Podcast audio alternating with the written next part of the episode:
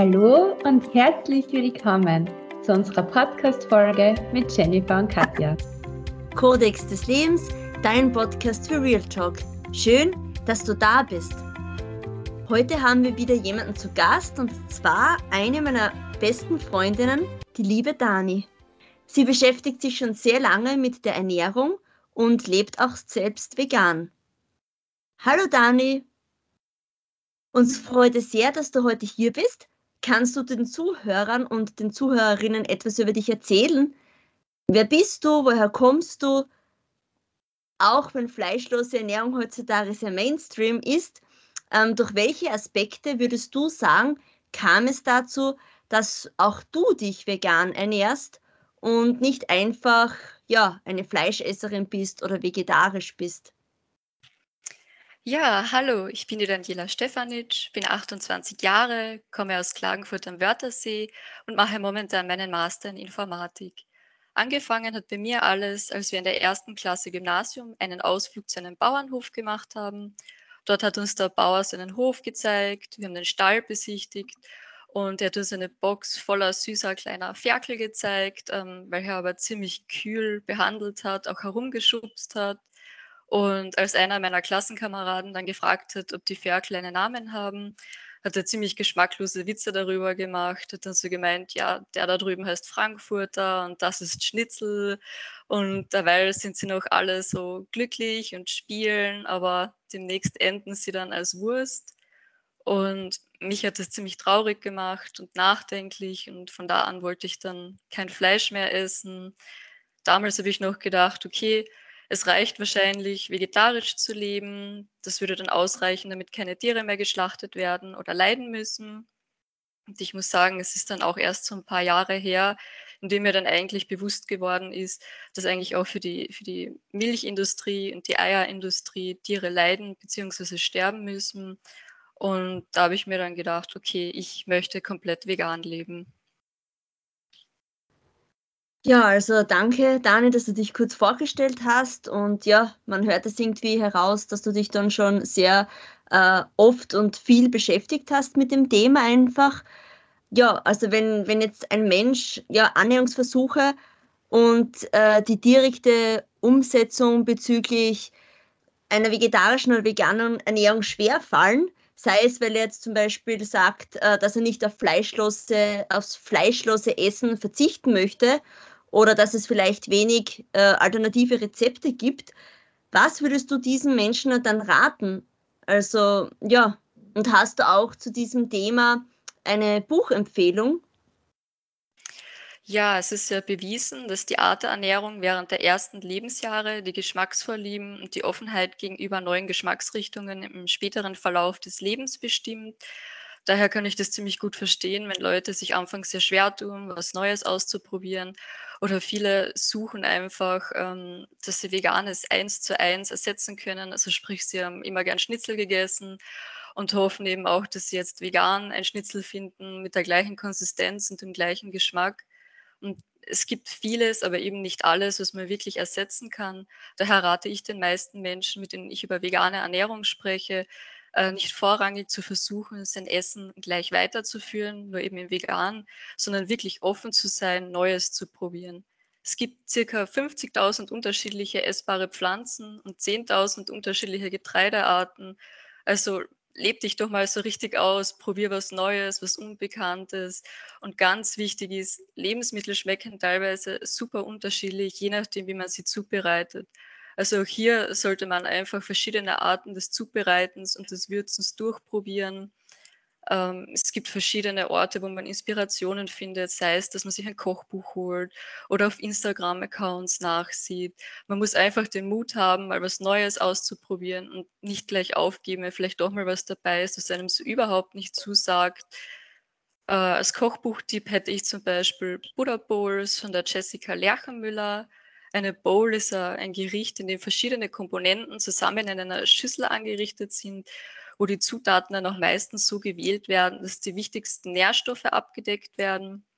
Interessiert man sich jetzt jedoch vielleicht nur so für einzelne äh, Produkte, würde ich sagen, folgt auf Instagram Vegan Finds Austria. Da sieht man immer die neuesten Produkte, die es momentan gibt und auch, wo man diese jetzt gerade kaufen kann.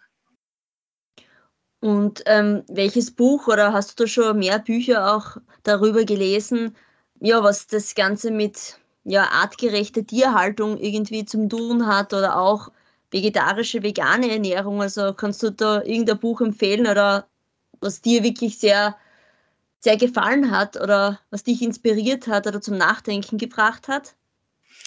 Ja, ich muss sagen, da gibt es sogar mehrere. Das eine ist Vegan ist Unsinn von Nico Rittenau.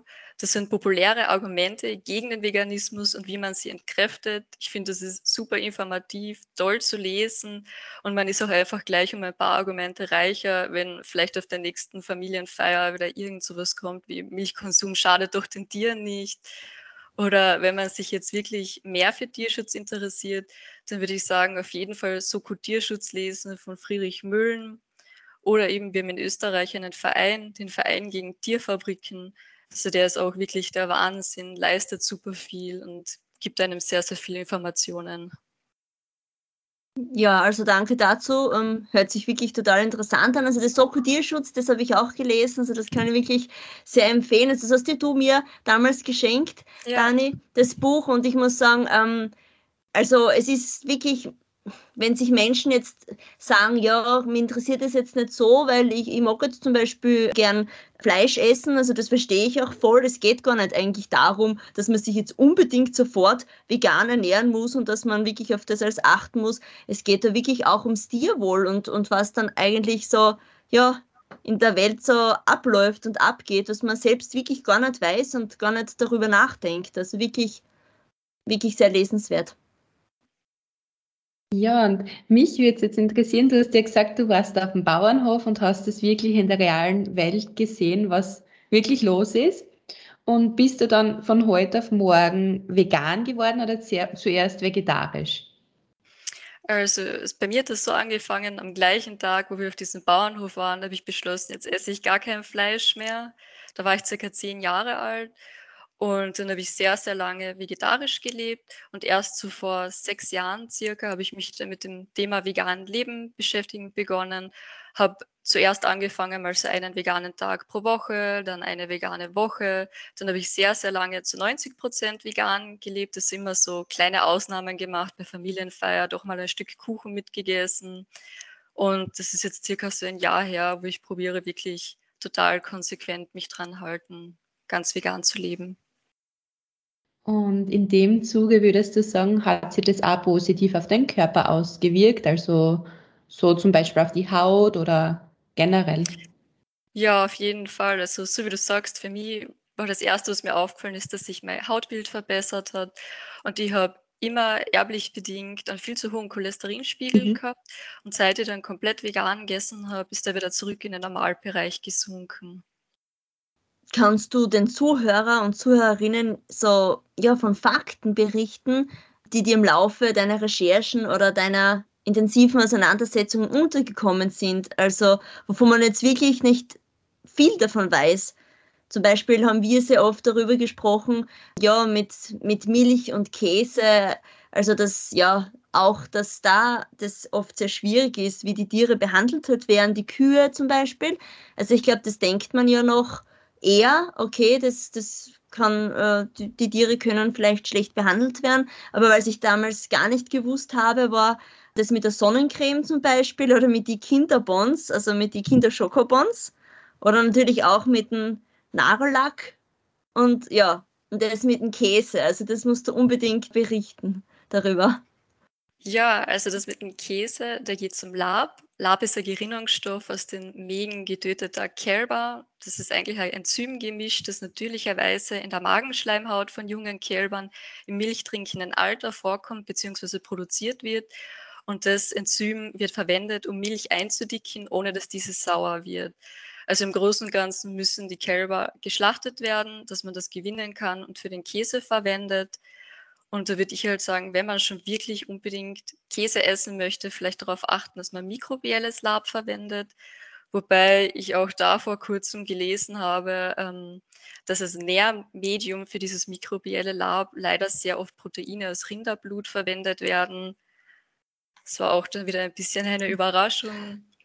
Oder wie du es früher angesprochen hast, das Thema ähm, Shellac und Kamin. Also insbesondere Shellac, das ja aus Schildläusen gewonnen wird. Ähm, ja, das Shellac wird hergestellt, ähm, indem man Äste und Zweige verwendet, auf denen Schildläuse beheimatet sind. Ähm, hier werden jedoch nicht die lebenden Wesen verwendet, sondern die Ausscheidungen dieser Läuse. Die werden aber leider ebenfalls getötet in diesem Prozess, indem man das ähm, so wie erntet. Und das wird eben verwendet für Haarspray oder wie du eben gesagt hast, als Überzug von Süßigkeiten wie von Schokobons oder auch Kaugummis. Und das, was du mit der Sonnencreme gesagt hast, da geht es um Glycerin. Das ist ein dreiwertiger Alkohol. Ähm, Glycerin kann auf unterschiedliche Arten gewonnen werden.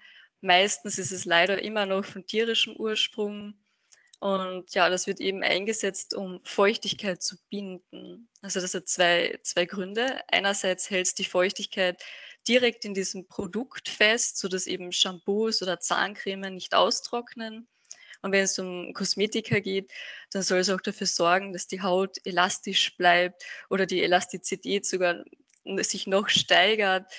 Ja, und das kommt dann eben in Medikamenten vor, in Shisha-Tabak, in Sonnencreme, in Seifen und sogar in Frostschutzmitteln.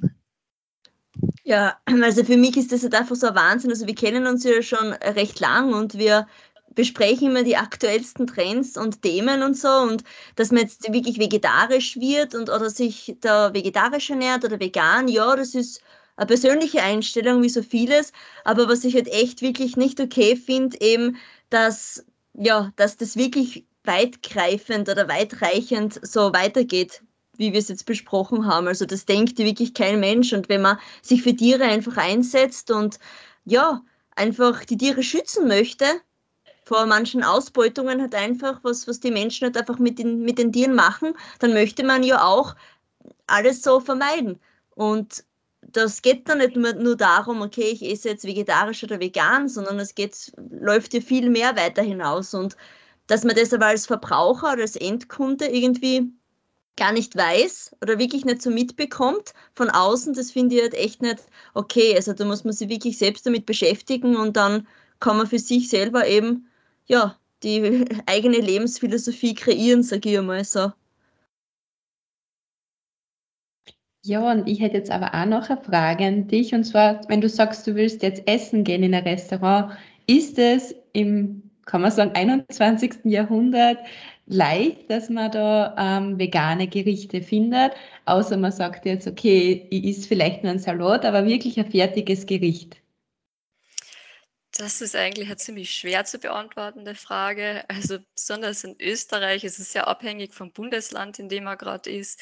Bei uns in Kärnten finde ich es wirklich schwer. In Wien ist es da schon eher leichter. Also so wie du sagst, die meisten Restaurants sind eh meistens dazu bereit, eine Soße Nudeln und Tomatensauce als veganes Gericht äh, aufzutischen, wobei ich dafür ja nicht unbedingt essen gehe. Und ich habe es mir einfach angewöhnt. Ich schaue im Vorhinein, ob es die Speisekarte online gibt und entscheide dann nach den Speisekarten, auf was habe ich heute Lust, wo könnte ich hin essen gehen. Und wo sich eben in letzter Zeit sehr viel getan hat, ist mal komplett außer Acht gelassen, wie gesund das jetzt ist oder wie super man diese Lokale findet.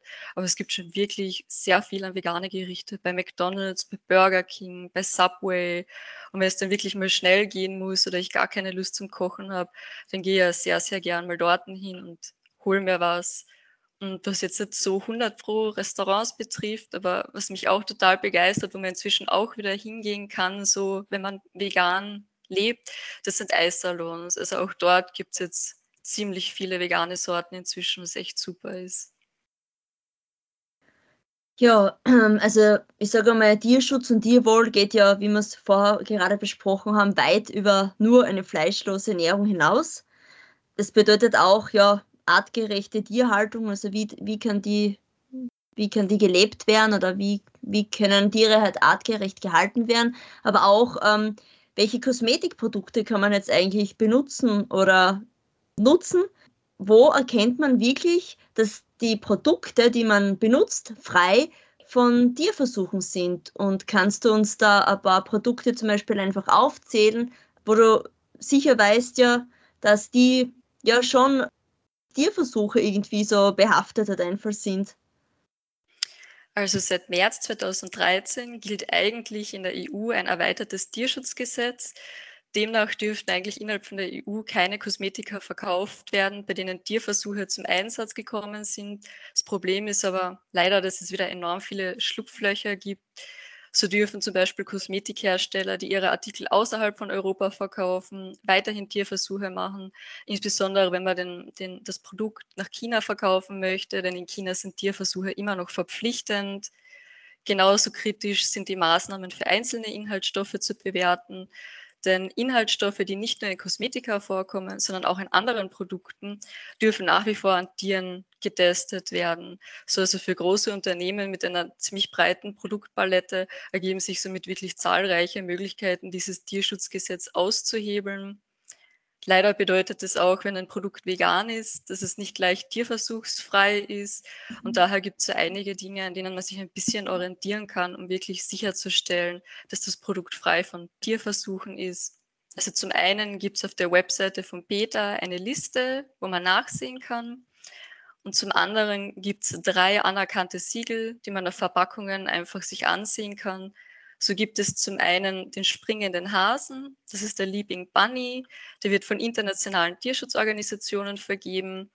Diesen Leaping Bunny dürfen nur Unternehmen anwenden, die weder Kosmetika noch die Inhaltsstoffe durch Tierversuche getestet haben. Und des Weiteren dürfen auch keine Bestandteile von Drittfirmen verwendet werden, die Tierversuche gemacht haben.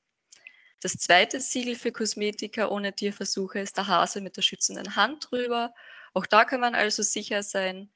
Und noch einen Schritt weiter zum Beispiel als diese beiden Hasensiegel gehen die Vorgaben, die die Kosmetikhersteller erfüllen müssen, wenn sie ihre Produkte mit der veganen Blume schmücken möchten.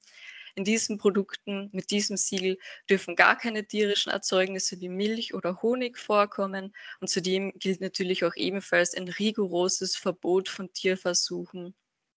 Heutzutage ist es aber schon recht schwer zu sagen, wer macht jetzt keine Tierversuche, wer macht Tierversuche. Viele geben Beta auch gar nicht bekannt, wie es jetzt momentan bei Ihnen aussieht.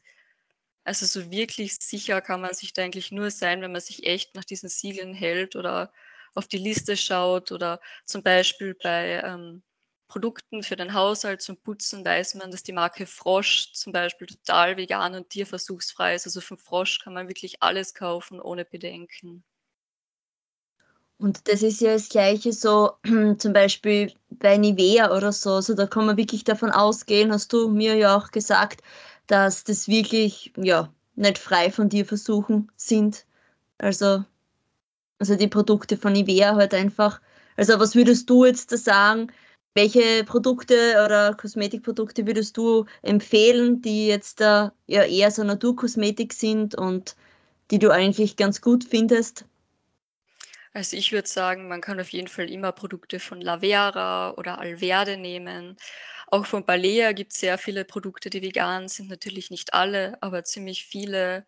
Also einfach, wenn man so nach, nach den Naturkosmetikprodukten schaut, ist man dann meistens auf der sicheren Seite.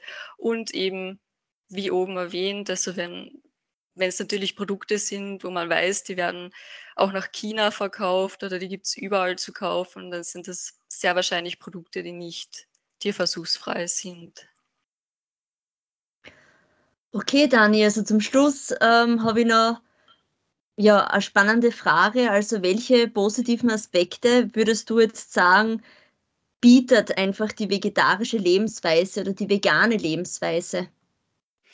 Also ich muss sagen, aber den positivsten Aspekt das ist natürlich dass man Tiere rettet. Man ist nicht mehr Teil der Nachfrage nach tierischen Produkten. Man lebt nachhaltiger. Die Fleischindustrie zählt immer noch zu den ökonomischen Hauptverursachern des Klimawandels. Diese Industrie verursacht ca. 43 Prozent der ernährungsbedingten Treibhausgasemissionen. Man sagt ja auch, Fleisch konsumiert um einiges mehr Nährstoffe, als produziert werden. Es wird Regenwald abgeholzt oder gerodet, um Weiden zu schaffen oder Futter anzubauen. Und ebenso enorm ist ja auch der Wasserverbrauch. Also für ein Kilo Rindfleisch werden ca. 15.000 Liter Wasser verbraucht.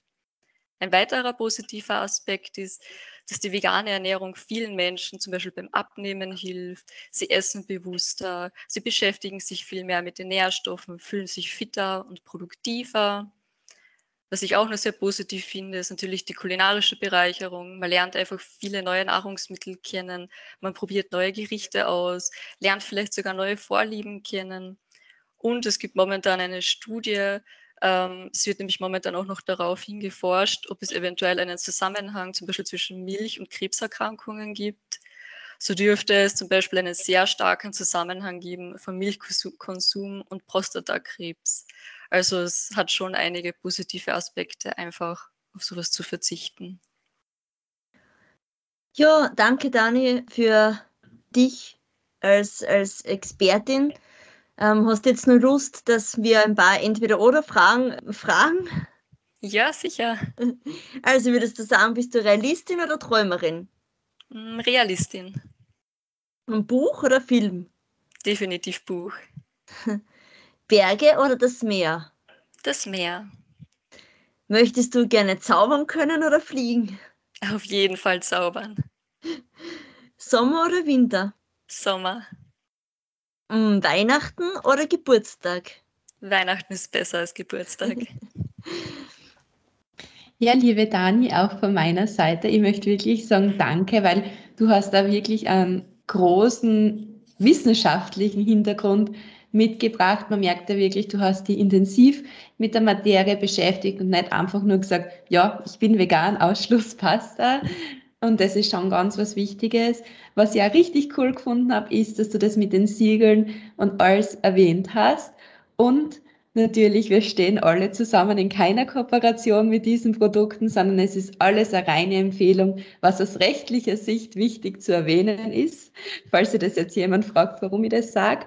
Ja, und für die neuen Zuhörer und Zuhörerinnen, uns findet man auf Instagram unter Podcast Underline Codex Leben.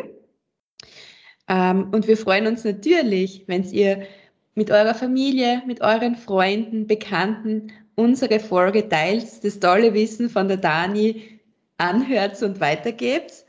Und liebe Dani, abschließend noch einen Link oder eine Homepage, die du noch teilen möchtest zu diesem Thema. Hm, da muss ich sagen, eben am ehesten, dass man sich ein bisschen über den Verein gegen Tierfabriken, dass man sich da ein bisschen informiert, da der wirklich die meisten Informationen bietet und auch zu vielen weiteren Homepages und Projekten Informationen herausgibt, wo man sich noch informieren könnte. Ja, auf diesem Weg, Dani, sagen wir wirklich Danke für dieses Gespräch. Wir wünschen dir wirklich von Herzen alles Liebe sowie Gute und hoffen, dass du mit deinem Wissen einfach ganz viele Menschen ja auf diesem Gebiet aufklären kannst. Und schön, dass du wirklich da warst. Also mich hat es natürlich sehr, sehr, sehr gefreut und dass du halt einfach so eine Expertise mitgebracht hast. Ja, vielen, vielen Dank, dass ich bei euch sein dürfte. Mich sehr gefreut. Ja, und ich möchte abschließend sagen, mich als Bleistieger hast du richtig zum Nachdenken ähm, gebracht. Danke fürs Zuhören.